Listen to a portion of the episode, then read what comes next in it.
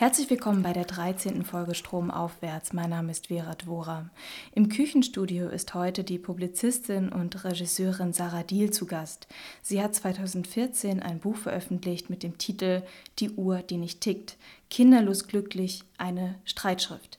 Wir wollen heute über den Inhalt dieses Buchs sprechen, ein Thema, das viele Frauen und auch Männer angeht, sei es im Freundeskreis, in Partnerschaften und Familien. Wir wollen uns heute darüber unterhalten, dass es tatsächlich Frauen gibt, die keine Kinder haben möchten, aus welchen Gründen auch immer.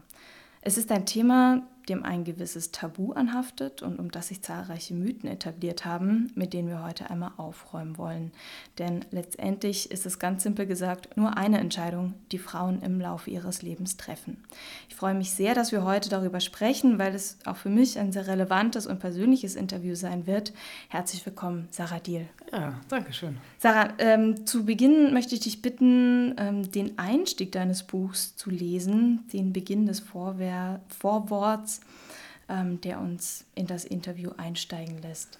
Ja, ich kann ohne Tränen in den Augen an einem Laden vorbeigehen, in dem entzückende Kleidchen und Hemdchen und Bärchen mit Knopfaugen an mein Mutterherz appellieren, um den tiefen Wunsch nach höchster Erfüllung meiner Weiblichkeit postwendend in einen Kaufimpuls umzuwandeln. Und ja, ich bin Mitte 30, kinderlos und habe eine akademische Ausbildung. Ich bin also eine jener ich-bezogenen, kinderfeindlichen, egoistischen und hedonistischen Frauen, die seit einiger Zeit gegen Mütter in Stellung gebracht werden. Ein Latte Macchiato Kinderlose sozusagen. So weit, so erwartbar. Doch ich muss sie enttäuschen. Ich finde Kinder nämlich wunderbar. Ich höre ihnen gerne dabei zu, wie sie mir die Welt erklären, tolle mit ihnen durch die Gegend oder bleibe eine gefühlte Ewigkeit fasziniert vor einer Blume, einem Bagger, einem Nichts stehen. Ihre Lautstärke nervt mich meistens ebenso wenig wie ihre Rigorosität, mit der sie Aufmerksamkeit einfordern, oder ihre trotz phasengesteuerten Allmachtsfantasien, die nicht nur Eltern auf eine harte Probe stellen. Ich habe auch kein Problem mit Müttern, die verklärt von der Einzigartigkeit ihres Nachwuchs überzeugt sind und nur noch ein Thema zu haben scheinen. Aber was mich angeht, kann ich nur sagen, mir liegt nichts ferner als der Gedanke, selbst Mutter zu werden. Untertitel deines Buchs ist neben dem Claim Kinderlos glücklich auch eine Streitschrift. Warum ist dieses Buch eine Streitschrift geworden? Ähm, Streitschrift vor allem deswegen, weil einfach die Klischees, die über kinderlose Frauen einfach bestehen, ähm, einfach ziemlich unerträglich sind einfach. Ne? Und ich schon das Gefühl habe, dass Frauen, die keine Kinder wollen, einfach auch extrem stigmatisiert sind und eben ähm, auch stigmatisiert sind, denke ich mal, zu einem gewissen Zweck, einfach weil man einem, an einem gewissen Frauenbild festhalten möchte. Und das, dem auf den Grund zu gehen, das war im Grunde mein, mein Ziel dieses Buches. Also es ging gar nicht so sehr darum, dass ich das Bedürfnis hatte, jetzt wirklich Kinderlosigkeit abzufeiern, ganz, also überhaupt nicht, das war gar nicht mein, mein Anliegen, sondern es ging wirklich eher darum, nochmal genau sich anzuschauen, eben, was, was wollen wir eigentlich von den Frauen, dass wir kinderlose Frauen so schlecht darstellen? Also warum wollen wir, dass sich kinderlose Frauen auch schlecht fühlen mit ihrer Entscheidung? Und das eben zu analysieren, das war im Grunde Ziel des Buches und deswegen halt auch Streitschrift. Ähm, du hast es gerade vorgelesen in dem Vorwort, äh, dass eben kinderlose Frauen gegen Mütter in Stellung gebracht werden. Wie meinst du das? Naja, es ist eben also wenn man so bedenkt, es gibt ja schon so gewünschte Aufgaben, die Frauen erfüllen sollen in unserer Gesellschaft. Und das Mutterideal gibt das ja sehr klar vor, wie Frauen zu sein haben. Ne? Sie sollen also fürsorglich sein, sich selbst aufopfern für die Familie und das eben auch total selbstlos tun, ne? also eben auch unbezahlt tun. Sie sollen im Grunde diese ganze eine Liebe, Wärme, Fürsorge in unserer Gesellschaft einfach mal so nebenher leisten. Ne? Und ich denke, dass ähm, äh, da, gerade weil man das eben mit solchen, mit solchen Eigenschaften wie eben ja, äh, Liebe zusammen denkt, ne, ist es halt unglaublich schwer, auch für die Frauen das eben anders zu betrachten und zu reflektieren oder eben auch zurückzuweisen. Ne. Ähm, und ich denke, dass äh, deswegen halt auch so gerne die kinderlose Frau und die Mutter in Stellung gegeneinander gebracht werden, weil man dann sagen kann, okay, die Frau, die eben sich so selbst aufopfert, die wird belohnt, weil die wird idealisiert und die Frau, die das eben kritisiert und eben ähm, anders betrachtet und dieses Bild eben auch in Frage stellt, die wird abgestraft. Ne? Also ganz klar einfach, damit sie ähm, ja, sich auch nicht so wohlfühlen kann in dieser Rolle. Ne? Und ähm, ich finde das halt auch sehr bedauerlich, weil man eben schon auch manchmal merkt, dass Frauen da eben auch mitmachen. Ähm, Gerade eben, weil sie ja über gewisse Sachen Anerkennung bekommen und über andere nicht. Und deswegen liegt sie auch natürlich nahe, dass wenn ich Anerkennung bekommen will über gewisse Dinge, ähm, dass man dann das Gegenteil abwertet. Das ist sozusagen eine ganz billige Art und Weise, um selber eben Anerkennung zu bekommen, also gerade von, von Müttern, die ja auch sonst im reellen Leben halt doch nicht so viel Anerkennung bekommen, wie das Ideal eigentlich vorgaukelt. Ne? So. Und ich denke mal, dass deswegen generell auch Mütter einfach in unserer Gesellschaft in einer ziemlich blöden Situation sind, weil sie immer so auf so ein Podest idealisiert werden, aber tatsächlich einfach sehr wenig Unterstützung bekommen und auch permanent abgestraft werden. Ne? Also Mütter machen ja prinzipiell alles immer falsch. So, ne? Entweder sind, machen sie zu viel oder zu wenig. So, ne? Und deswegen ist es halt für Frauen sozusagen auch ein Angebot, dass sie sich wenigstens noch abgrenzen können gegenüber der egoistischen Kinderlosen, so, ne, um eben selber dann doch noch Anerkennung zu bekommen. Und ich denke, das ist halt eine sehr perfide Strategie, einfach Frauen gegeneinander auszuspielen. Ne. Und mein Ziel war ja wirklich ganz klar, auch mit diesem Buch, und das ähm, sage ich auch immer wieder, dass ich halt denke, ähm, also egal, ob man jetzt Kinder hat oder nicht, ja, also Frauen müssen da einfach gemeinsam versuchen, solidarisch diese, diese komischen Ideale, diese komischen Erwartungshaltungen zu hinterfragen und da eben nicht, nicht dieses Spiel mitzumachen, ne, dass man das andere auf- oder abwertet. So. Ein Anliegen in deinem Buch, ähm, so habe ich das zumindest verstanden, ist auch, Argumente zu liefern. Weil ich diese ganze Sprachlosigkeit von den Frauen bemerkt habe, die eben in meinem Alter sind. Ne. Also ich muss auch sagen, das war ja nicht unbedingt mein Anliegen, mich so sehr mit Kinderlosigkeit auseinanderzusetzen, sondern das war eher so der Leidensdruck meiner Freundinnen, den ich da mhm. gesehen habe, weil, ähm, weil ich mich ehrlich gesagt schon ziemlich pff, von sowas losmachen konnte, Gott sei Dank. Ja? Also das hat mich nie so sehr beschäftigt überhaupt, ob ich Kinder haben will oder nicht. Aber gerade deswegen hat es mich halt so überrascht, dass so viele meiner Freundinnen das so erwischt hat. Ne? Also die eigentlich sagten, sie wollen keine Kinder haben, aber sie hinterfragen diese dieses Nichtwollen permanent, weil dir halt andauernd eingeredet wird, dass du eigentlich was anderes wollen musst. So, ne? Und ähm, ich habe da eben ja so, so eine Wahnsinns äh, eben Sprachlosigkeit und, und äh, auch Hilflosigkeit, irgendwie dieses Bild der kinderlosen Frau für sich selber irgendwie anzunehmen, bemerkt bei meinen Freundinnen und dachte eben, ja, da es wäre mal echt eine interessante Auseinandersetzung einfach. Ne? Also ähm, warum in Gottes Namen ähm, sind Frauen oder stehen Frauen auch so sprachlos vor dieser, dieser großen Ideologie der Mutter und dass das alles biologisch sei und sie psychologisch dafür ähm, das unbedingt machen müssen und es bereuen werden müssen, wenn sie es nicht tun und so weiter. Aber das sind ja die einzigen Erzählungen, die Frauen meistens haben ne, bei dem Thema. Und da dachte ich halt, okay, da muss man dringend mal ähm, andere Bilder aufbauen und halt auch wirklich so eine Art Analysetool den Frauen an die Hand geben, ähm, das anders zu betrachten, weil ich das auch immer wieder bei den Lesungen, die ich mache, halt auch merke, dass die Frauen mir sagen, ähm, das, was ihnen total geholfen hat, war tatsächlich diese ganze ökonomische Analyse. Also dass ich wirklich gesagt habe, ja, also unsere Gesellschaft will einfach, dass du unbezahlte Fürsorgearbeit machst in, in der Kleinfamilie. Also das ist der Grund, warum eben diese Mutterschaft so hochgehalten wird. Ne? Und dass es eben nicht um Biologie und Psychologie und Krimskrams geht, sondern dass das alles so wahnsinnige Konstrukte sind, die so aufgebauscht wird, damit du diese unbezahlte Arbeit machst. Ja.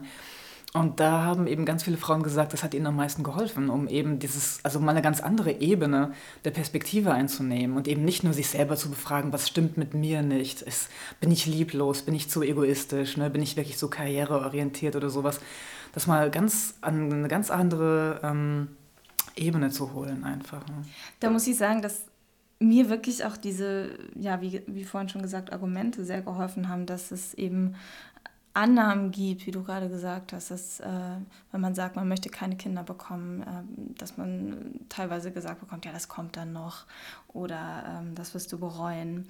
Ähm, du hast gerade über den ökonomischen Ansatz gesprochen, aber du bietest auch einen, zu Beginn des Buchs einen äh, historischen Abriss, ähm, beispielsweise der über die Entstehung des Mutterinstinkts. Und ähm, wir werden nicht über alle Aspekte aus dem Buch sprechen können, aber ähm, zumindest mit so ein paar Annahmen aufräumen, hoffentlich, ähm, die einfach immer noch bestehen. Und äh, gerade beim Mutterinstinkt, ich glaube, da horchen viele Frauen noch tief in sich hinein, in ihren 20er, 30ern ähm, und merken, da regt sich gar nichts, was so ein Mutterinstinkt sein könnte. Und äh, wie du in deinem Buch schreibst, es gibt ihn auch gar nicht. Und auch die Idee der Kleinfamilie aus Mutter, Vater, Kind ist auch kein Gesetz der Natur. Wo kommt diese Annahme her, dass in uns etwas schlummert, was mit Mutterinstinkt bezeichnet wird? Ja, der Mutterinstinkt ist einfach, war einfach so eine perfekte Erfindung von Pädagogen des 18. Äh, Jahrhunderts, um einfach diese ganze neu aufkommende Mode der Kindeserziehung, ja, dass man eben pädagogisch mit Kindern umgeht und dass man sich wirklich um die kümmert, ne, ähm, dass man das eben den Frauen zuschanzt. Ne. Und ähm, vorher gab es also diesen Begriff auch gar nicht, Mutterinstinkt, das kam vorher nie vor. Und auf einmal in den pädagogischen Schriften des 18. Jahrhunderts ähm, kommt das auf einmal vor. Also Leibniz und Rousseau waren da vor allem so Vertreter, die das halt ähm, wirklich sehr definiert haben, was eben das Wesen der Frau ist, ne, eben Fürsorge zu leisten, sich um Kinder zu kümmern, zu Hause zu bleiben bleiben. Also auch ganz klar diese Trennung zu machen, der Mann geht raus in die Welt, in die Öffentlichkeit und die Frau ist eher für das Private, für die Kinder, für die Liebe, für die Fürsorge innerhalb der Familie zuständig. Und das ist ja einfach ein, ein bürgerliches äh, Konzept, was eben erst 200 Jahre alt ist. Ne? Deswegen finde ich das immer so lustig, wenn eben gerne gesagt wird, ja, die Natur und das war schon immer so. Das ist natürlich ein totaler Quatsch, weil es ist wirklich eine Erfindung von vor 200 Jahren. Und vorher gab es ja auch eher ganz andere Familienverhältnisse, ne? also Großfamilie oder also es ist diese, diese Idee der Kleinfamilie, Mutter, Vater, Kind, wo eben dann nur die Frau sich um die Kinder kümmert, das ist eine total neue Erfindung einfach ne? und hat nichts mit Ursprünglichkeit zu tun oder mit Natur. Mhm. Aber das behauptet man halt immer so gerne, ne? eben weil es eben so gut passt, weil eben es einfach nur darum geht, so eine geschlechtliche Arbeitsteilung einfach ähm, zu zementieren. Also es geht einfach nur darum zu rechtfertigen, warum die Frau denn eigentlich zu Hause versauern muss und eben dort unbezahlt diese ganze äh, Reproduktionsarbeit machen muss. Ne? Ähm, und das, das, das perfide daran ist natürlich, dass wenn man mit Natur argumentiert, ist es natürlich immer sehr äh, sehr leicht, weil man, das kann man einfach so behaupten, das hört sich gut an, ja. Und äh, das heißt, haben wir eben aber trotzdem schon über 200 Jahre kultiviert, dass wir das denken, ähm, Frau sein, Weiblichkeit hat was mehr mit eben ähm, sich de der Beschäftigung mit Kindern zu tun und eben mit Liebe und Fürsorge und so weiter. Aber das sind einfach Zurichtungen von, einem, von Geschlechterbildern, um gewisse Arbeiten in unserer Gesellschaft zu leisten einfach. Ne? Was ich aber schon sehr wichtig finde, klarzumachen, ist, es geht ja nicht darum, dass man Fürsorglichkeit abwertet oder Liebe. Ja? Es geht darum, dass man aber sich anschaut, inwieweit diese Sachen benutzt werden, um eben die Hälfte der Menschheit dazu zu bringen, diese Arbeit ähm, zu leisten. Ja? Und einfach mal so zu tun, als seien die irgendwie kompetenter dafür. Und es ist halt Quatsch. Ne? Also Fürsorglichkeit ist ein ganz wichtiger Wert in unserer Gesellschaft, aber der muss eben von allen geleistet werden. Ja? Der muss, also wir alle müssten fürsorglich miteinander sein. Ähm, das ist auch genau der Grund, warum ich dieses Konzept von sozialer Elternschaft so wichtig finde, weil ich halt denke, dass die meisten Menschen eh in der Kleinfamilie total überfordert sind, wenn sie einfach eben diese ganzen äh, Belastungen von eben Kindererziehung und noch Arbeitsleben und dann auch noch Liebesbeziehungen, ja, mhm. eben alles zusammenkommen muss. Ähm, und das, ich meine, das sehe ich ja auch in, bei meinen Freunden einfach. Ne? Das ist einfach too much. Also ähm, da schon dieses, dieses Konzept, was man früher hatte von der Großfamilie, wo man einfach viel mehr Leute hat, die sich um das Kind ganz selbstverständlich kümmern, macht dann schon viel mehr Sinn einfach. Ne? Ähm, wobei ich es auch nicht die Großfamilie idealisieren möchte. also mir ist schon klar, dass das auch mit ganz vielen sozialen Zwängen einhergeht, die man nicht mehr haben möchte.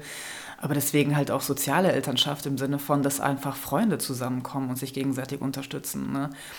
Und eben auch das ganze Leben mit Kindern auch wieder selbstverständlicher wird, mhm. weil ich eben mich oft denke, dass wir in dieser Kleinfamilie einfach total viel ähm, aus der Gesellschaft rausgezogen haben, so ganz isoliert haben. Ne? In diese, dass dann alles nur noch so klein, klein in der Bude irgendwie stattfinden muss zwischen ganz wenigen Leuten. Und ich glaube, dass das eigentlich nicht unserem Zusammenleben entspricht. Und ich würde sogar so weit gehen, dass dieses ganze Reden von Vereinsamung und so weiter auch sehr viel damit zu tun hat, dass wir eben kein anderes Leben mehr außer dem der Kleinfamilie kennen. Ja?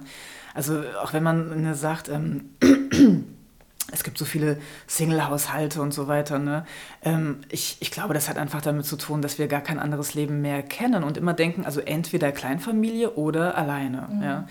Ähm, und dieses, diese Idee eben mit, mit großen WGs, ja, eben auch mit, mit, mit Kindern oder ohne, ja, Mehrgenerationenhäuser, das kommt ja langsam immer mehr, weil Leute einfach auch ein Bedürfnis danach haben. Das kann ich sehr gut verstehen. Und ich denke wirklich im Grunde, dass diese, diese Idee von Kleinfamilie, das ist ein, das ist wie so ein historischer Unfall, ja. Das ist so, so ein Missverständnis, der hat eben mal irgendwie gepasst äh, zu Zeiten der Verstädterung und der Industrialisierung irgendwie, ne? dass man irgendwie vom Land in die Stadt eben geht und da eben auch funktionieren muss als ökonomische Einheit in der Familie und so weiter.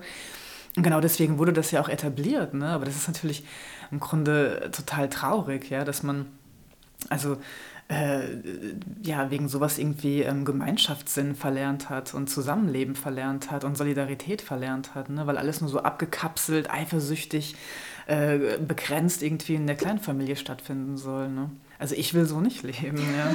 Und das, das Interessante finde ich halt auch, das sage ich auch immer wieder, also ich glaube, wenn, wenn Frauen keine Kinder bekommen wollen, hat das nicht unbedingt jetzt nur damit zu tun, dass sie keine Kinder mögen, sondern dass das Mutterideal so scheiße ist und sie das nicht wollen. Sie wollen nicht in diese Kleinfamilie verschwinden als Mutter, also als diese, diese, diese Person, die diese Mutterrolle erfüllen soll. Weil das ist Isolation, das ist totale Beschränkung deiner Freiräume, das ist totale Überforderung, ja, und äh, das, das ist das, was Frauen nicht mehr wollen und deswegen bleiben sie kinderlos. Ja. Musstest du das oft erklären, wenn, als du das Buch geschrieben hast, kinderlos glücklich, ähm, Gab es da oft so die Annahme, dass du Kinder gar nicht magst? Ich, ähm, das dieser, dieser Untertitel Kinderlos glücklich, das ist natürlich einfach da, damit man so zack weiß, okay, darum geht das Buch. Ne?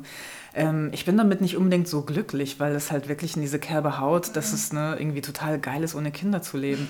Ähm, also ich meine, gut, andererseits finde ich es auch wichtig, so eine gewisse Flucht nach vorn zu machen und da auch ähm, dazu zu stehen und zu sagen, ja, also ich bin glücklich ohne Kinder, ja. Eben weil äh, kinderlosen Frauen ja immer gerne gleich nochmal eins auf den Deckel gegeben wird, so von wegen, seid alle verhärmt und so weiter, ne? Ähm, so, von daher schon. Aber ähm, es geht ja schon wirklich viel mehr darum, tatsächlich diese, die Frauenrolle in der Mutterschaft zu hinterfragen, dass das das ist, wovor Frauen fliehen. Ja.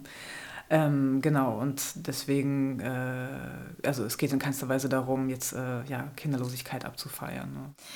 Du hast äh, für dieses Buch viele Frauen interviewt, ähm, die auch äh, dort zitiert werden. Ähm, du wolltest aber auch Männer interviewen, aber, aber die beschäftigt das gar nicht so. Naja, das war sehr lustig, weil ähm, ich, ich wollte eigentlich nicht unbedingt so ein Frauenbuch draus machen, ne? also Frauenbuch in Anführungsstriche. Also so im Sinne von, ähm, das wird man so als Frauenthema so abgekanzelt. Ne? Dann kommt so in die Frauenecke und deswegen müssen Männer sich nicht damit beschäftigen. Ne? Ähm, und deswegen war es mir eigentlich sehr wichtig, Männer auch zu interviewen, um auch zu zeigen, dass es also, ne, also das ist etwas, was, was uns beiden aufgebürdet wird. Äh, und womit wir klarkommen müssen. Aber ähm, die Interviews mit den Männern, die waren einfach nicht so, die war nicht so gehaltvoll, würde ich mal sagen. Ja? Ähm, und irgendwann wurde mir einfach klar, okay, dass die, die Männer wissen gar nicht, was sie dazu sagen sollen zu dem Thema, weil sie halt normalerweise nicht mit diesen ganzen Ideen belästigt werden. Und deswegen müssen sie sich eben auch selber nicht so befragen. Ne, um Gottes Willen, warum will ich keine Kinder? Weil es nicht so krass an ihre Identität als Mann geknüpft wird, wie eben das sonst als mit, mit einer Frau passiert. Und deswegen hatten die da gar nicht so interessante Sachen zu, zu sagen. Da kamen halt immer so diese gleichen Slogans. Aber ich habe gemerkt, also im Grunde ging das oft nicht so über, nicht, nicht darüber hinaus, dass sie einfach nur gesagt haben, ja, ähm, ich habe mir darüber noch keine Gedanken gemacht und es war kein Drang und es hat sich nicht ergeben und deswegen ist es auch nicht so. Ne? Also ähm, es war schon immer so klar, wenn, dann müsste irgendwie was von außen kommen. So, ne? Aber in sich ähm, spüren sie jetzt eigentlich gar nicht so ein so ein Kinderwunsch sozusagen. Also wenn, wenn, wenn eine Frau sie nicht da äh, hinzerrt, dann, dann passiert da auch nichts so ungefähr. Ne? Ähm, und ganz, also ich habe schon, also schon durchaus auch Männer getroffen, äh, aber eher auch nach dem Buch, ähm, die dann auch gesagt haben, nee, sie haben schon, also echt einen totalen Wunsch und das beschäftigt sie. Also wo ich auch gemerkt habe, das belastet die genauso wie Frauen oft. Ne? So, also so, kann, so muss das nicht sein. Aber, aber die Erwartungen sind extrem anders und vor allem also Männer müssen halt sich nicht rechtfertigen und deswegen befragen sie sich einfach weniger, warum in Gottes Namen ist das so, dass ich keine Kinder möchte. So, ne? Also wenn sie keine Kinder möchten, dann ist das einfach ein nicht vorhandenes Thema. So. Mhm. Ähm, und deswegen habe ich dann halt beschlossen, okay, dann äh, mache ich da jetzt aber dann auch ein Frauenbuch draus, weil daraus ja halt auch ein Frauenthema gemacht wird. Ne? Also es wird halt Frauen zugeschanzt und Frauen müssen sich damit beschäftigen. Also ähm, finde ich es auch interessanter, das wirklich unter diesem Aspekt zu betrachten. Also warum denn nur Frauen? Ne? Also warum wird das Frauen so zugeschanzt? Genau, und deswegen war dann schon der Fokus sehr klar von dem Buch, dass es eben genau darum geht, das zu hinterfragen. Ne? Ähm, du hast einen ganz interessanten Punkt angesprochen, und zwar ähm, auch dieser Punkt, ob es egoistisch ist, keine Kinder zu bekommen. Ähm, und hast äh, da so die, die Ansicht vertreten, dass es eigentlich der Fall ist, dass wir zumindest in Industrienationen eigentlich weniger Kinder bekommen sollten. Denn ein Kind, das in Deutschland geboren wird, ist beispielsweise für die Umwelt äh, viel belastender, als es jetzt beispielsweise ein Kind in äh, Äthiopien ist. Ja, weil wir natürlich viel mehr Ressourcen verbrauchen natürlich. Ne? Also mhm. klar, jedes Kind, das hier geboren wird, ähm, äh, nimmt ja teil an unserer Wohlstandsgesellschaft und äh, ist natürlich ein viel größerer Müllproduzent und CO2-Produzent als jetzt ein Kind, ja zum Beispiel in Äthiopien. Da gab es diese Studie, dass irgendwie ähm, ein, ein Kind in Europa 160 mal mehr Umweltschäden produzieren wird als, ein, als eins in Äthiopien. Und das ist natürlich deswegen immer auch so schräg, weil man ja immer sagt, ja, die Bevölkerung in den armen Ländern muss man äh, reduzieren. Ne? So. Ähm, und äh, tatsächlich ist es ja, wenn man sich wirklich Ressourcenknappheit und äh, Umweltzerstörung anschaut, müsste man wirklich einfach äh, äh, dann das, also dieses Argument eher anbringen für, für Europa, wobei ich jetzt eigentlich nicht so argumentieren wollen würde. Es geht nur einfach so, wenn man das schon tut, dann muss man sich die Situation in Europa eigentlich anschauen. Ne? So. Weil eigentlich bin ich auch der Meinung, dass Leute ähm, äh, wirklich sich selber entscheiden können sollten, was sie mit ihrer Familienplanung machen, in jeglicher Hinsicht. Ne? So. Und wenn man eben von ähm, also Bevölkerungsexplosion oder sowas spricht ne, im Süden, dann äh, äh, also würde es mir auch viel mehr darum gehen, dass, dass man eben den Frauen Alternativen einfach gibt, dass sie wirklich entscheiden können, was sie brauchen, was sie wollen. Ne? Also wirklich dann eben Zugang zu Verhütungsmitteln, aber eben auch zu Bildung, zu Arbeitsmöglichkeiten, damit sie eben ja eben auch Alterssicherung anders funktioniert und nicht mehr über Kinder. Ne? Mhm. Ähm, genau, also ich finde, dass das, ähm, äh, das finde ich deswegen so wichtig, weil man ja auch wirklich sich klar machen muss, dass ganz viel ähm, Probleme von Armut haben ja was mit Familienplanung auch einfach zu tun. Ne? Aber das heißt ja nicht, ähm, dass man die Frauen zu was zwingen muss. Also auf keinen Fall, ne? sondern es geht darum, dass man Alternativen einfach gibt und äh, ähm, ja, damit man eben wirklich frei entscheiden kann, was man möchte. Ne? So. Denn es ist überhaupt nicht so diese Idee, dass, ähm, keine Ahnung, ne, dieses, dieses, typische Stereotyp, die afrikanische Frau, als sei die irgendwie so einheitlich, ähm, will unbedingt ganz viele Kinder. Ich meine, das stimmt auch einfach so nicht, ne? weil also die afrikanische Frau will auch ganz oft äh, Zugang zu guten Verhütungsmitteln haben, aber die hat sie nun mal nicht. Ne? Mhm. Also das ist ja auch so ein Problem. Ne? Mhm. Ja, wir kommen da auch noch drauf zu sprechen.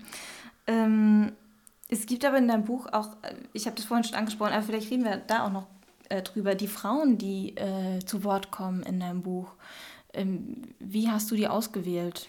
Ich habe versucht, das äh, so divers wie möglich irgendwie hinzukriegen, wobei das jetzt natürlich keine soziologische Studie mhm. ist. Ne? Also ich habe 30 Frauen insgesamt interviewt und ähm, also ich wollte natürlich nicht dann nur bei meiner äh, feministischen Freundin in Kreuzberg bleiben, sondern eben habe genauso versucht, eben eine, eine Kosmetikerin in Ulm zu finden oder die Kaffeebetreiberin im Dorf und so, ne?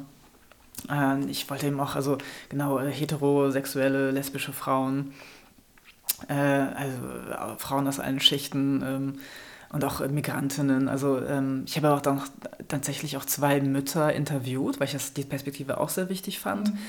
Das einmal war eine Mutter, die eben ähm, Migrantin ist und die eben auch davon spricht, dass eben Mutterschaft auch nicht immer idealisiert wird, weil bei ihr, sie ist halt schwarz ähm, und sie hat vier Kinder von drei verschiedenen Männern. Das ist natürlich auch wieder dieses Stereotyp der, der Migrantenfrau. Äh, ist, entsprechend wird sie auch schlecht behandelt auf den Ämtern und so. Ne? Also dass es eben auch ganz andere Perspektiven auf Mutterschaft, die eben nicht so idealisiert werden, gibt. Ne? Und die andere Mutter, das war eine, die ihre Kinder verlassen hat, was natürlich auch ein Wahnsinnstabu ist, ja. Ähm, genau, also deswegen, also diese, diese zwei Personen habe ich eben auch dabei. Ich habe auch äh, Transfrauen dabei, also ganz verschiedene Perspektiven einfach, die dann eben verschiedene ähm, Themenbereiche einfach dann abdecken, ne, die ich dann eben diskutiert habe in dem Buch. Ja. Mhm. Ähm, es gibt in deinem Buch auch zahlreiche Beispiele von Ausreden, die sich Frauen zugelegt haben, um einfach auch die Frage nach den Kindern abzuwirken. Äh, also einmal ist das ab einem bestimmten Punkt natürlich das Alter, aber auch die Unvereinbarkeit von Beruf und Kindern, die es so natürlich gibt. Aber es gibt auch Frauen, ja, die sich beruflich nicht einschränken wollen. Ähm, und selbst wenn Kind und Karriere vereinbar wären, möchten sie trotzdem keine Kinder. Aber sie haben eben das Gefühl, dass sie das so nicht sagen können. Ja. Also das fand ich ganz interessant, dass dann das sozusagen vorgeschoben wird. Wie akzeptiert ist es denn, deiner Einschätzung nach zu sagen, ich möchte einfach keine Kinder haben? Also ich muss gestehen, ich bin immer wieder baff, ja, wenn ich auf Lesungen gehe und teilweise echt so mitbekomme, was Frauen mir erzählen. Also was für, was für krasse Sachen denen passieren. So, ne? Ähm, also ich meine, das, das Krasseste, woran ich mich auch noch so erinnern konnte, war, dass dass eine Frau mir erzählt hat, ähm, sie hat sich nicht getraut, in den Buchladen zu gehen und mein Buch zu bestellen, weil sie halt dann irgendwie dachte, dann wird sie für verrückt oder für total so ne verhärmt und so gesehen. Und das war noch nicht mal irgendwie in einem Dorf oder sowas, das war in so einer mittelkleinen oder eher so, so einer Kleinstadt, ja. Also äh, und, und ich dass, also dass, dass, dass, die, dass die Frau eben schon wirklich so mit so hochgezogenem Nacken ja, äh, irgendwie irgendwo hingeht und also so als sei das so undenkbar, unfassbar schrecklich, wenn eine Frau sagt, sie möchte keine Kinder haben ja, und sich mit dem Thema nur beschäftigt, dass sie sich gleich so pathologisiert fühlt ja, und das auch so total äh, internalisiert. Ja, das, das finde ich teilweise wirklich hammerhart, ja, was Frauen sich da auch selbst antun, aber weil sie eben keine Gegenkonzepte kennen, ne, mhm. weil sie keine Gegenbilder kennen.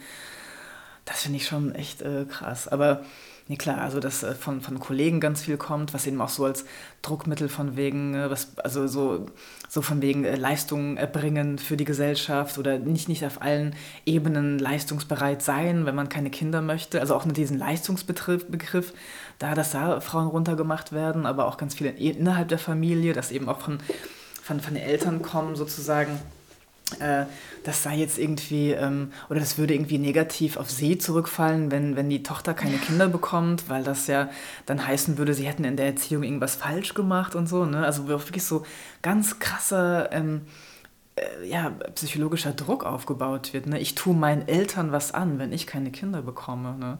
Das haben mir ganz viele erzählt.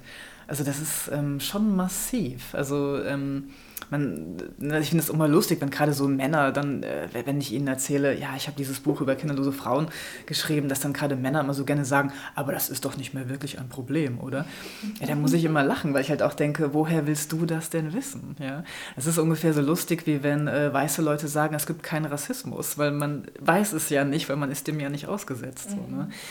ähm, Genau, also von daher war das schon noch ziemlich massiv. Und was du eben angesprochen hast, das fand ich nämlich auch immer sehr, sehr drollig in gewisser Weise, dass eben ganz viele Frauen ähm, diese klassischen Aufschieberinnen, nennt man das in der Soziologie. Ne? Also die ähm, sozusagen, sie sagen halt immer, ja, es passt halt immer nie. Also zuerst halt Studium und dann muss man einen Job suchen, dann muss man einen richtigen Mann suchen. Und es hat eben zeitlich nie geklappt und dann hoch ist man 40 und dann geht es halt auch nicht mehr. Ne? Und im Grunde waren das Frauen, die eigentlich schon ziemlich klar hatten, dass sie eigentlich keine Kinder wollen, aber sie konnten das eben so klar nicht formulieren, weil das darf man ja nicht so klar formulieren. Als, und deswegen gibt man eben mal so tausend Gründe an, warum es halt gerade nicht klappt, so ungefähr. Ne? Weil einfach ganz klar ist, es ist einfach keine Priorität ne? oder, oder in keinster Weise eine, eine Priorität oder sogar Wunsch.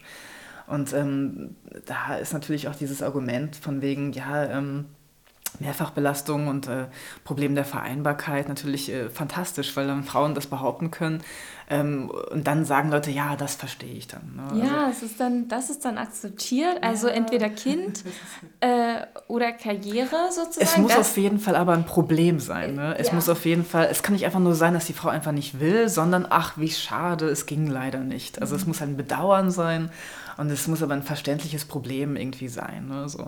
Und äh, das ist natürlich irgendwie verständlich, dass die Frau sich so aus der Affäre reden kann. Andererseits ist es aber natürlich schade, weil man somit natürlich dieses Bild, das aber eigentlich jede Frau doch möchte, natürlich wieder aufrechterhält. Ne? Mhm. So, deswegen denke ich auch, viele, also Frauen müssen einfach viel selbstbewusster damit umgehen, ne, ja. ne, mit dem Thema. Ja, ähm, ja eines äh, es scheint so, dass eines, eines muss da sein, Kind oder Karriere, aber es gibt ja auch Frauen, die weder noch haben möchten, die einfach Genau, wenn ich nicht so erfolgreich mit dem Buch wäre, wäre ich so jemand, ähm, weil ich nämlich eigentlich äh, so, also ich, ich finde ja, äh, äh, wie soll ich sagen, Faulenzen und Slacken äh, eine sehr wichtige antikapitalistische Aufgabe, die zu erfüllen ist. Ähm, also ich sehe das wirklich so, ich, ich finde doch, dass man Zeit für sich einfach haben möchte, ne? um einfach mal zu gucken, einfach zu genießen, einfach zu leben, ähm, dass sowas abgewertet werden kann mhm. äh, als, als Faulenzen, allein schon dieses Wort, ja, ist ja wirklich schon so vorgegeben, wie das bewertet wird in unserer wahnhaften Leistungsgesellschaft, ja. Und ich finde das eigentlich auch sehr interessant, dass diese ganze Idee des, der, der, der Slackerin, das ist ja relativ neu. Ja? Also der Slacker, das war immer der Mann. Ja? Der Mann, der sozusagen ähm, eben nur rumhängt und äh, so ein Hallodri ist und ähm, eben sich der Leistungsgesellschaft entzieht. Ähm, ne, der konnte das eben, weil selbst wenn er Kinder äh, gezeugt hat, kümmert sich dann aber die Frau darum. Ne? Also er kann sich eben dann der Arbeitswelt ent entziehen, kann sich der Familie entziehen und kann dann irgendwie so Freiheit frönen. Ne? Und es war halt immer eher ein, ein, männliches Subjekt in der mhm. Literatur, in Filmen und so weiter. Und seit kurzem gibt es aber auch mehr mit, mit Frauen. Und das finde ich sehr interessant. Ne? Du hast gerade diese Kategorisierung erwähnt, die du selbst gar nicht für so sinnvoll hältst, aber ich finde es trotzdem ganz interessant, da mal drüber zu sprechen. Frühentscheiderin und Aufschieberin. Was versteht man darunter? Also Aufschieberin haben wir ja gerade schon geklärt. Also wann, wann, wann diese Entscheidung halt getroffen wurde, dass man keine Kinder hat oder dass man Kinder möchte. Ne? Und wie man halt dann mit Familienplanung umgeht, ob man das eben dann äh, ganz äh, strikt durchzieht oder eher so ambivalent ist. Also das sind einfach so soziologische Kategorien. Aber ich muss gestehen, ich bin da auch gar nicht so ein Fan von, weil ich glaube, Menschen sind viel ambivalenter als das. Und äh, ähm, von daher äh, die Fragen, die Soziologen äh, stellen, geben ja auch meistens schon die Antwort vor. Also das, das finde ich auch meistens gar nicht so interessant, Menschen so zu betrachten, ehrlich gesagt, ja. Trotzdem, als ich das gelesen habe, ähm, würde ich mich da schon tatsächlich bei den Frühentscheiderinnen einordnen, weil ich ähm, mir noch nie vorstellen konnte, Kinder zu haben. Ähm, und mir meine Mutter dann immer gesagt hat, ja, das kommt dann noch. So mit 30 wollen dann alle Kinder haben. Und ähm, der Gedanke, dass eben irgendwann diese Uhr tickt, also äh, wie du auch in deinem Buch schreibst, das fand ich schon immer so unerträglich, weil ich dann so Angst hatte, dass irgendwann diese Uhr tickt und dass ich dann plötzlich doch Kinder haben will. Und dachte dann, oh Gott, hoffentlich fängt diese Uhr nie an zu ticken. Ähm, ist ja auch titelgebend für dein Buch, die Uhr, die nicht tickt. Hat dich dieses Ticken auch beschäftigt? Nee, überhaupt nicht tatsächlich. Also mich persönlich nicht.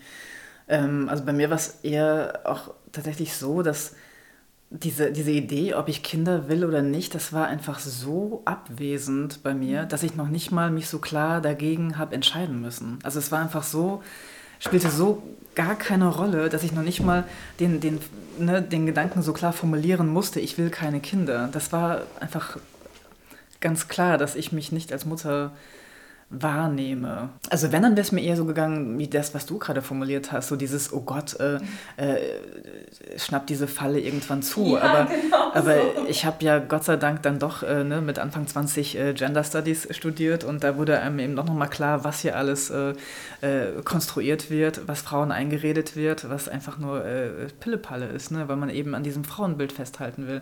Und deswegen war ich da relativ stressfrei und ähm, bin halt einfach eher immer wieder total baff, wie wirkungsmächtig das bei anderen Frauen ist. Und das tut mir halt immer wieder wahnsinnig leid. Ne? Und ich, ich habe halt wirklich den Eindruck, dass wenn bei Frauen die Uhr anfängt zu ticken, dann ist das nichts Biologisches, sondern es ist einfach sozialer Druck, weil sie eben sehen, alle anderen machen es und was ist jetzt falsch mit mir, dass ich das nicht möchte. Und dann möchte man das auch. Und manchmal habe ich auch den Eindruck, ähm, es geht eben auch gar nicht um das Kind unbedingt, sondern es geht um Gemeinschaft herstellen. Ja? Und das ist ja wirklich eben das, das, das dominante ähm, Ding, ne? dass man dass wir denken, wir können Gemeinschaft im Grunde nur herstellen, indem wir eben ein eigenes Kind haben mit einem Partner. Ja? Mhm. Und das finde ich ja so schlimm oder so traurig daran, dass wir uns gar nicht mehr vorstellen können, dass wir eben ganz anders Gemeinschaft herstellen oder so, wenn diese Angst vor Einsamkeit irgendwie rumwabert, ja dass man denkt, oh mein Gott, deswegen muss ich Kinder bekommen gegen Einsamkeit. Und das halte ich für irre. Also ich finde es auch extrem ungesund, wenn man solche Themen so angeht. Ja. Also wenn dann wirklich ähm, im Grunde äh, nur aus so, einem, aus so einem Liebesbedürfnis, dass man glaubt, äh, man muss jetzt unbedingt eine Kleinfamilie herstellen, weil man keine anderen Konzepte kennt. Ja. Mhm. Also ich, das glaube ich, das sind die Uhren, die anfangen zu ticken manchmal. Das ist dieses, diese Ängste, ähm, dass man das alle irgendwie Kleinfamilie machen, nur ich jetzt nicht und am Ende sitze ich dann alleine da. Also ich glaube, das ist der Druck. Ja. Wobei das ja eigentlich die nächste Falle ist, wenn eben die Kleinfamilie einem auch Einsamkeit beschert. Nee, absolut. Das hat noch eine Frau, ähm, die ich interviewt habe, total gut formuliert. Die meinte nämlich, dass wenn man so auf die 40 zugeht, dann hat man ja schon so sehr viel erlebt. Ne? Und man denkt irgendwie so, okay, ähm, jetzt habe ich schon so viel gemacht, ähm, es wiederholt sich vielleicht alles so ein bisschen, was kann ich ja noch so erleben in der Welt? Ach, ein Kind wäre mal was Neues. So, ne? Um irgendwie mal ganz woanders hinzukommen, andere Dinge zu erleben, äh, wie so ein Motor für neue Erfahrungen auch so, ne? Gerade weil man dann eben denkt, okay, also in ein paar Jahren kann ich das halt auch nicht mehr machen, also muss ich mich jetzt entscheiden. So, mhm. ne? Okay, und dann fängt aber im Grunde die Gleichförmigkeit erst an, ja, mhm. weil wenn man ein Kind hat, dann, dann ist ja eigentlich diese Gleichförmigkeit viel größer, ja, dann kann man nämlich gar nicht mehr andere Sachen machen groß oder es ist halt sehr, sehr schwer. Ja? Äh, das hat die total gut so ähm, ja, formuliert. Ja. Und ich denke, in diese Falle ähm, kommen ganz viele rein, dass die irgendwie gerade so mit Ende 30 denken, weil, weil dir das eben auch so ne, eingeredet wird, immer mit Midlife Crisis muss jetzt kommen und jetzt musst du alles nochmal äh, ne, überlegen und wenn Frauen 40 werden, ist eh alles schrecklich und vorbei und du musst jetzt irgendwie andere Rollen finden, weil das kannst doch nicht mehr die schöne junge Frau sein und musst irgendwie andere Möglichkeiten sehen. Genau, und dann, huch, da musst du jetzt Kinder bekommen, ne, damit du sozusagen darüber noch Anerkennung bekommst, wenn du eben nicht mehr die, die schöne junge Frau sein kannst ne? oder dir das eben aberkannt wird sozusagen. Und das finde ich halt auch total wichtig, ne? dass man das, das, das deswegen habe ich auch echt schon überlegt, okay, das nächste Buch in der Richtung, was ich ähm, wahrscheinlich schreiben müsste, wäre wirklich diese, dieser ganze ähm, Wahn mit, mit, wie schrecklich das Alter ist für Frauen. Ja? Also Leute, die keine Familie gegründet haben, die haben es immer gewusst, einen Freundeskreis zu haben. Mhm. Ja? Und manchmal oder oft sogar besser als Leute, die eben sich in der kleinen Familie abgeschottet haben. Also ich meine, wenn jemand in dieses Einsamkeitsloch fällt, dann ist es meistens die Mutter, wenn die Kinder aus dem Haus gehen, weil dann muss sie sich irgendwie komplett neu erfinden ähm, merkt auf einmal, wie alleine und isoliert sie eigentlich war, weil sie sich halt total aufgeopfert hat für die Familie, die sie jetzt nicht mehr braucht, ja. Und muss sich dann irgendwie neu erfinden. Und ich glaube, Leute, die halt immer schon einen Freundeskreis hatten, die haben das auch noch mit 60 und 70. Ja? Mhm. Also da mache ich mir überhaupt keine Gedanken, dass ich irgendwie einsam wäre im Alter. Ganz im Gegenteil. Ne? Also, ja. Aber was ich mit dem, mit dem Alter nochmal sagen wollte, ich finde es halt. Ähm, also weil, weil mich das generell wirklich ärgert, ja, wie viel, ich sag mal so, selbsterfüllende Prophezeiungen Frauen unterliegen. Ja, also dass sie sich selber einreden, ähm, dass ihr Leben schrecklich sein muss, wenn sie gewisse Sachen, Erwartungshaltungen nicht erfüllen. Und ich will das natürlich nicht nur also den Frauen anlasten, weil es ist ja eine riesige Erzählung, die total dominant ist in unserer Gesellschaft. Und ich glaube, es ist wahnsinnig schwer, sich für Frauen dem zu entziehen. Es ist ungefähr so schwer wie Frauen, die sagen, es ist mir nicht wichtig, äh, schön zu sein. Das ist so schwer ja, in unserer Gesellschaft für eine Frau.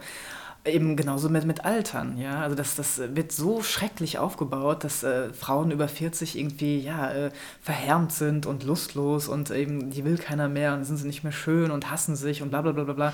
Also schreckliche Bilder und davor haben Frauen natürlich auch Angst und entsprechend reagieren die halt auch oder denken wirklich, die sind so beschränkt im Alter, ja. Und das finde ich schrecklich, ja dass das so wirkungsmächtig ist. Und, und das ist, finde ich, sehr ähnlich eigentlich, ne, was da passiert. Ja. Oh ja, bitte schreibt da ein Buch drüber.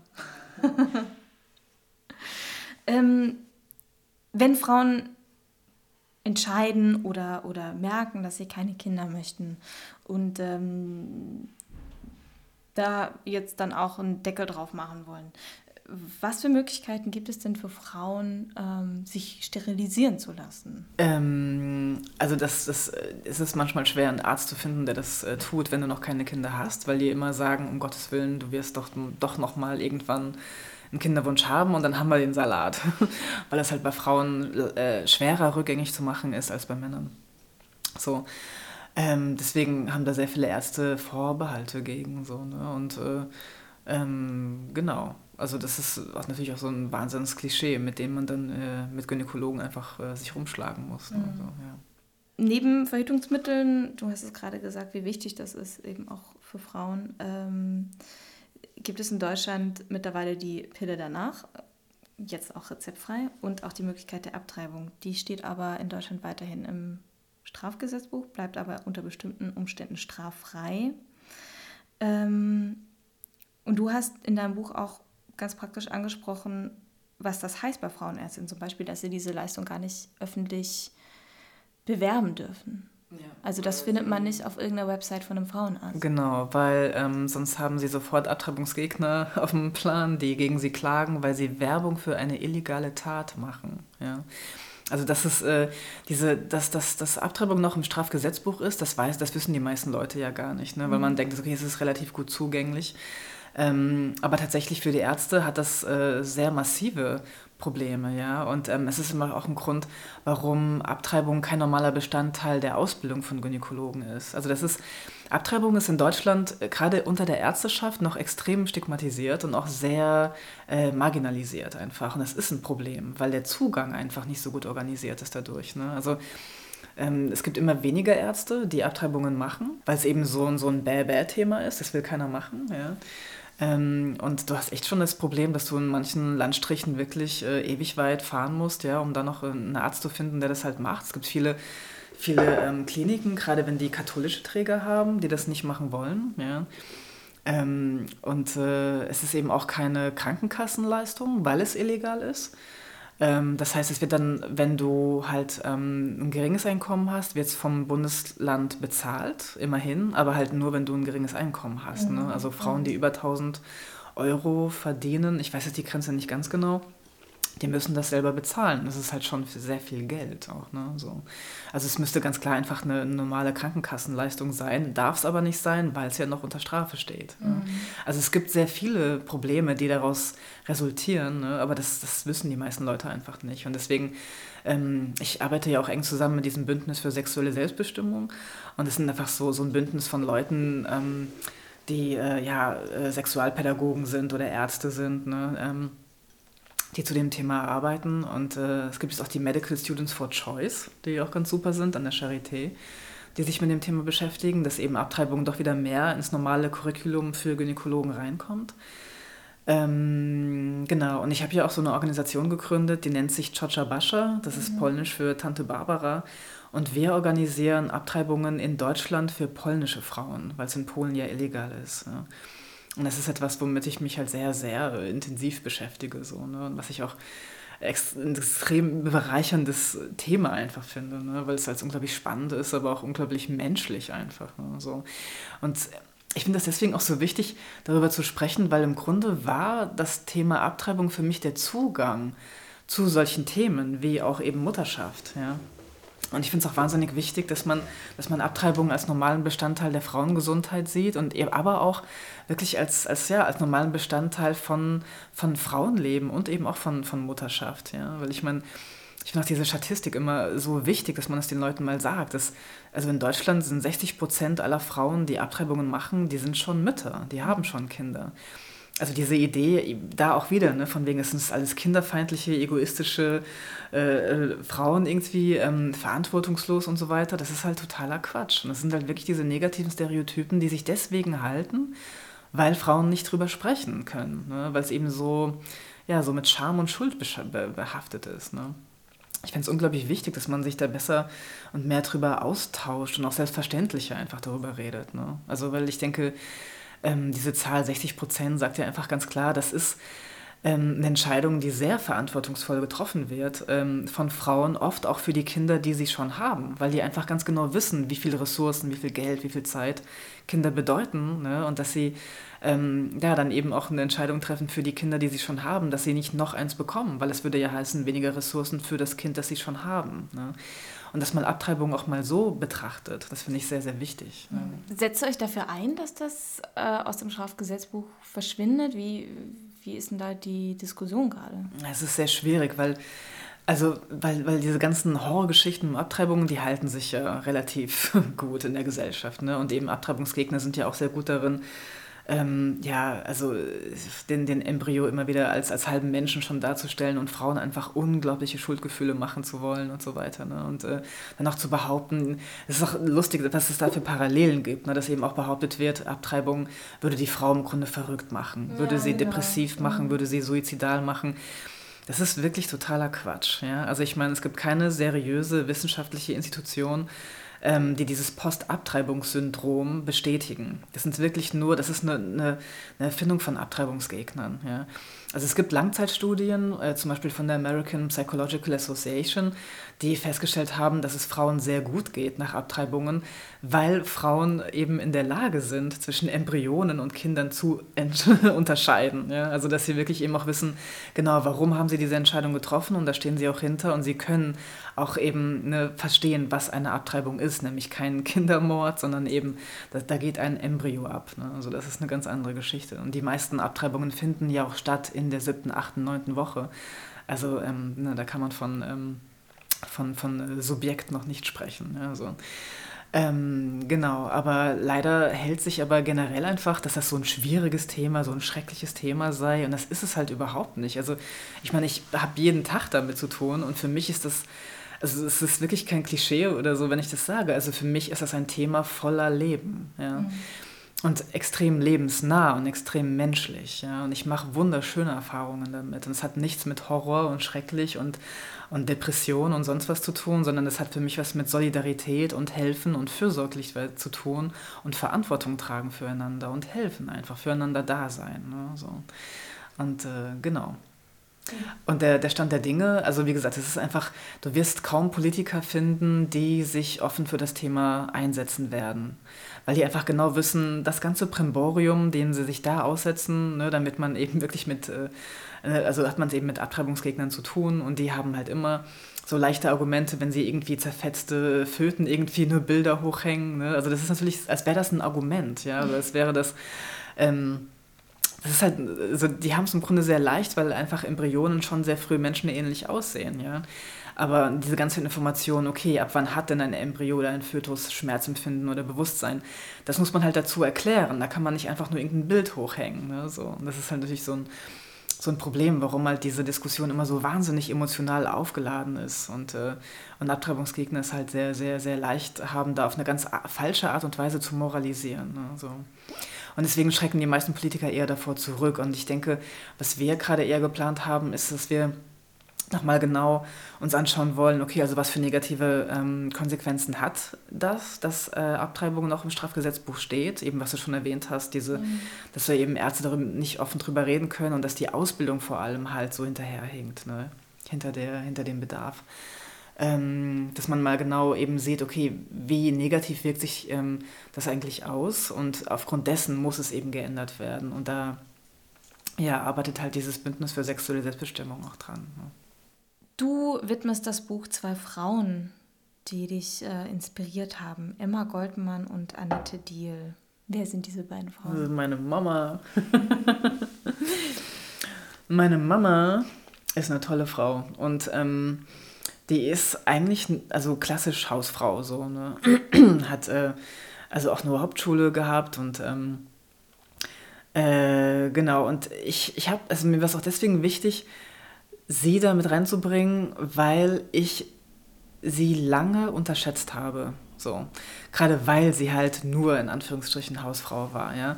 Und ich, als ich gerade so in meiner Pubertät war, ähm, mochte ich sie auch nicht so sehr. Einfach nur, weil sie halt für mich keine Vorbildfunktion hatte, ne? sondern sie war eher so das, wogegen ich mich abgrenzen musste. Und das tut mir jetzt einfach total leid. Ja? Und ich finde es eigentlich auch, ähm, also dass eben dann noch so gesagt wird, ja, die Frauen, die halt gewisse ähm, also die Frauen, die halt diese, diese die Sachen erfüllen, sozusagen, was das Patriarchat von ihnen möchte, ne, sondern eben vor allem Hausfrau sein, dass man, dass die eben auch jede Menge Verachtung irgendwie so abbekommen. So, ne? Und da war ich als Teenager halt auch ganz ähnlich. Also ich meine, wir hatten jetzt nicht so ein schlimmes Verhältnis, aber es war für mich schon sehr klar, sie ist kein Vorbild für mich. Und das finde ich einfach sehr schade, weil mittlerweile ist sie halt ein totales Vorbild für mich, weil sie einfach äh, so eine, ähm, ja, weiß nicht, offene ungefilterte, ehrliche, lebenslustige Person ist, die mir total viel Energie einfach und Temperament mitgegeben hat. Ja. Ähm, aber das habe ich damals halt noch nicht so gesehen, sondern ich war, war vor allem so diese Rolle, die sie eingenommen hat, die ich auf keinen Fall einnehmen will, die halt, die ich nicht mit, mit meinem Freiheitsdrang verbinden konnte, einfach so. Ne? Und deswegen war es mir sehr wichtig, weil ich aber trotzdem gemerkt habe, dass ich total viel von ihr habe. Also auch Charaktereigenschaften, die ich an mir sehr schätze, sehe ich einfach, die habe ich von ihr, ja, ganz klar äh, das anzuerkennen und auch die ganze Arbeit natürlich anzuerkennen, die sie tatsächlich gemacht hat. Weil ich meine, das ist natürlich das, die größte Unverschämtheit. Ne? So Frauen sollen sich aufopfern und werden dann auch noch dafür verachtet. Ne? So, das ist natürlich irre. Aber das so läuft das ja. Ne? Genau, und ähm, Emma Goldman ist halt äh, eine, eine Anarchistin gewesen, die ähm, ihre eigenen Wege gegangen ist und äh, sehr viel äh, Aufklärung gemacht hat. Und auch wenn es um Frauengesundheit ging, hat die auch sehr viel gemacht. So, ne? Und äh, eine sehr coole, resolute, lustige Frau, sehr kluge Frau. Ja. Schön. Was hat deine Mutter zu dem Buch gesagt? Ähm. äh, also. Meine Eltern waren nie so drauf, dass sie mich groß gedrängt hätten für irgendetwas oder irgendwas zu tun. Und das ist etwas, was ich generell ähm, an denen unglaublich schätze, dass sie, ähm, weil, ich, weil ich auch glaube, so von meiner ganzen Erziehung her habe ich da wahnsinnig viel von gehabt, weil die haben, die haben nie groß Sachen von mir erwartet, haben aber alles unterstützt, worauf ich Lust hatte. So, ne? Und das ist, glaube ich, so die beste ähm, Kombination einfach. Ne? Und sie konnten auch sehr gut loslassen, aber waren als Stabilität immer da. Ja? Und von daher, glaube ich, habe ich mit meinen Eltern echt so einen ziemlichen Jackpot gerissen. Und äh, habe deswegen aber auch wirklich verstanden, wie, also ne, man, man, redet ja gerne so viel von Privilegien gerade. Ne? Also Privileg weiß sein, Privileg äh, reich sein, in noch europäischen Pass haben und so weiter. Das finde ich auch echt wichtig und ich würde halt immer noch ein Privileg dazu nehmen und das ist halt echt, äh, wenn deine Eltern dir dein Selbstbewusstsein nicht kaputt gemacht haben. Und ich glaube, das ist ein Wahnsinnsprivileg und das wird mir immer mehr klar, gerade auch durch dieses Buch. Ja? Also weil ich, wenn ich immer wieder sehe, wie Frauen fertig gemacht wurden, ja, ähm, sich immer hinterfragen müssen, immer ist alles nicht gut genug, immer ist alles nur halb das ist ja die Hölle, ja. Und das ist mir echt erspart geblieben. Und ich glaube, das hat sehr, sehr viel mit meinen Eltern zu tun, dass ich diese, diese Bilder nicht so in mir arbeiten habe. Ja, dass ich eigentlich sehr, ähm, ja, mit sehr viel Lebenslust und selbst, äh, also Liebe einfach äh, mir gegenüber, anderen gegenüber ähm, rumlaufen darf. Und das halte ich für ein Wahnsinnsprivileg. Ja. Und das habe ich äh, sehr viel von meinen Eltern. Also ich glaube, meine Eltern hätten das schon schön gefunden, wenn ich ein Kind bekommen hätte. Aber das haben die mir nie aufgedrängt. Ja. Ähm, und deswegen können wir aber auch ganz normal darüber reden, weil es einfach so stressfrei ist, mit denen über sowas zu sprechen. Das ist nämlich kein Vorwurf. Ja. Ähm, aber das ist eben genau das, was... Wo ich halt so Glück hatte. Also die wären, glaube ich, total okay gewesen, wenn ich eben die Hausfrau auf dem Dorf gewesen wäre. Oder jetzt bin ich halt die bücherschreibende, reisende Frau. Ja, das finden die alles super. So, ne? Ja, genau. Deswegen habe ich da, glaube ich, echt Glück gehabt. Ja. Hast du Geschwister? Eine Schwester, die ist ein Jahr älter als ich, ja. Sie hat auch keine Kinder. Ein ganz wichtiger Aspekt, den ähm, du auch schon anfangs angesprochen hast, ist das fehlende Gegenbild oder Vorbild einer Frau, der es sehr gut geht ohne Kinder und die auch sagt, sie möchte kein Kind haben. Also, äh also das gibt es schon und ich glaube, es gibt es auch immer mehr, ja. Ähm, aber ich, also ich finde ja auch so interessant, wenn ich mir so deutsche Fernsehfilme anschaue, gibt es ja auch immer mehr Frauenfiguren, die älter sind und cooler sind und ohne Kinder und ihren Weg gehen und so, ne, so taffe Frauen. Ähm, also ich finde, da ändern sich ja schon Bilder, ja. Ähm, aber das, ne, eine Katja Riemann in einer Vorabendprogrammsendung wird jetzt auch nicht äh, die Frau retten vor, vor ihrer Selbstzermarterung, wenn ihr von allen Seiten gesagt wird, du bist irgendwie äh, halb krank, wenn du keinen Kinderwunsch hast. So, ne? Das arbeitet ja trotzdem einfach so weiter. Aber ich denke, da tut sich schon auch was, ja, so. Und ich meine, ähm, ich kann ja auch solche Bücher schreiben und äh, die kriegen auch relativ viel ähm, Aufmerksamkeit. Also ich fand das auch schon sehr schön zu sehen, wie viele coole Frauen in den Redaktionen Personen eben auch sitzen, die das Buch dann eben auch behandelt haben ne? und auch darüber sprechen. Und also von daher ähm, gibt es dann ja schon noch Wege, die, die immer offener werden. So, ne? Also ich denke, das ist auch immer so, so ein Hin und Her. Ich würde jetzt noch nicht so, ein, so einen krassen Backlash irgendwie, äh, ne, wie man das, keine Ahnung, von, von der AfD, wenn man die so hört, ne, ähm, also ich meine, diese Strömungen gibt es schon, aber ich glaube, es geht auch vorwärts, ja. Ich glaube, es geht auch voran. Und ich glaube, dass, dass wenn, wenn Frauen halt ähm, sich von dieser von diesen Erzählungen, die immer eben mit, mit, mit Biologie und Natur kommen, ähm, befreien können, dann glaube ich, können Frauen auch echt locker ihre, ihre eigenen Wege gehen. Aber ich glaube, das ist halt genau deswegen auch so wichtig, immer wieder zu überprüfen ne? oder immer wieder darauf hinzuweisen. Ähm, es sind halt wirklich diese Erzählungen über Psychologie, Natur, Biologie, was Frauen immer wieder in diese Falle bringen soll, weil das eben damit wieder so unaussprechlich wird, ne? oder weil man da so sprachlos davor steht, so mhm. sich dagegen zu wehren. Und ich denke, das ist halt etwas, was immer wieder auf den Tisch gebracht werden muss, dass Frauen sich nicht von solchen komischen Naturprojektionen einfangen lassen. Ne? Und ähm, ja, ihr, ihr, ihr Gefühlsleben irgendwie davon abhängig äh, gemacht wird. So, ne? Aber ich äh, bin ja auch Zwangsoptimistin und äh, deswegen, ähm, äh, das ist, also das mit diesem Zwangsoptimismus hat von daher, das ist von daher, glaube ich, einfach ganz praktisch, weil man nicht so viel Energie äh, drauf gibt, sich immer nur mit dem Mist zu beschäftigen, ja, sondern man kann einfach so nach vorne schauen und da konsequent dran weitermachen und so bin ich gerade eher drauf, ja, mhm. so. Das ist genau das Gleiche mit dem Thema Schwangerschaftsabbruch. Also ich beschäftige mich gar nicht mehr so sehr mit Abtreibungsgegnern, aber das finde ich einfach nur frustrierend und ätzend ähm, sondern ich äh, ne, versuche einfach Strukturen aufzubauen, um Frauen zu helfen. Und sehe da einfach total geile Sachen überall, was da passiert. Ne? Und ähm, ich ja, fokussiere mich lieber auf das Positive. So. Und da gibt es genug. Schön. Ähm, jetzt kannst du dich wieder anderen Themen widmen. Damit endet das Nachwort im Buch. Ja. Ähm, du machst ja ganz viele Sachen. Ähm, du bist auch Filmemacherin. Na, das mache ich jetzt, nö. Also ich meine, ich habe diesen einen Film vor allem gedreht, aber da habe ich halt auch gemerkt, dass ich lieber schreibe. Mhm. Ja, dass ich lieber schreibe. Gerade ich ähm, habe gerade meinen zweiten Roman fertig geschrieben und mhm. der kommt nächstes Jahr raus. So. Der heißt äh, Das Humboldt-Haus, ja, und der kommt dann wahrscheinlich früher nächstes Jahr. Genau, und äh, Gerade habe ich ja meine Leidenschaft fürs Tauchen entdeckt. das ist auch ganz praktisch, wenn man keine Kinder hatte, wenn man so viel reisen will, genau. Aber was ein Sachbuch betrifft, da ähm, habe ich, oder würde ich es demnächst ganz gerne in Angriff nehmen, also gerade wenn ich jetzt den Roman nicht jetzt fertig habe, dass ich gerne ähm, Gespräche mit Männern führen würde ähm, über Feminismus. Und zwar eben auch, äh, inwieweit eben äh, der Feminismus sie auch befreit hat von diesen krassen Männlichkeitskonstruktionen ne? und wie, inwieweit das eben wirklich auch befreiend war. Und das sind Gespräche, die würde ich gerne führen. Da habe ich jetzt schon eins geführt, das fand ich total schön. Und daraus würde ich gerne ein Buch machen. So ne, mehrere, mehrere Gespräche mit Männern, wo sie mir entkommen sind bei dem äh, kinderlosen Thema. Aber das wird bestimmt auch nochmal dann vorkommen. Aber da gibt es ja auch tausend Aspekte, ne, die man da ansprechen kann. Aber das sind so die, die zwei Sachen, die demnächst anstehen. Dieses so, so ein äh, ja, Buch mit Gesprächen mit Männern und der Roman, genau. Ja. Schön. Sarah, vielen Dank für das Interview. Sehr gerne. Und alles Danke Gute. Auch. Zu Gast bei Stromaufwärts war in dieser Folge die Autorin Sarah Diel. Ihr Buch Die Uhr, die nicht tickt, Kinderlos glücklich, eine Streitschrift, ist im Arche Verlag erschienen.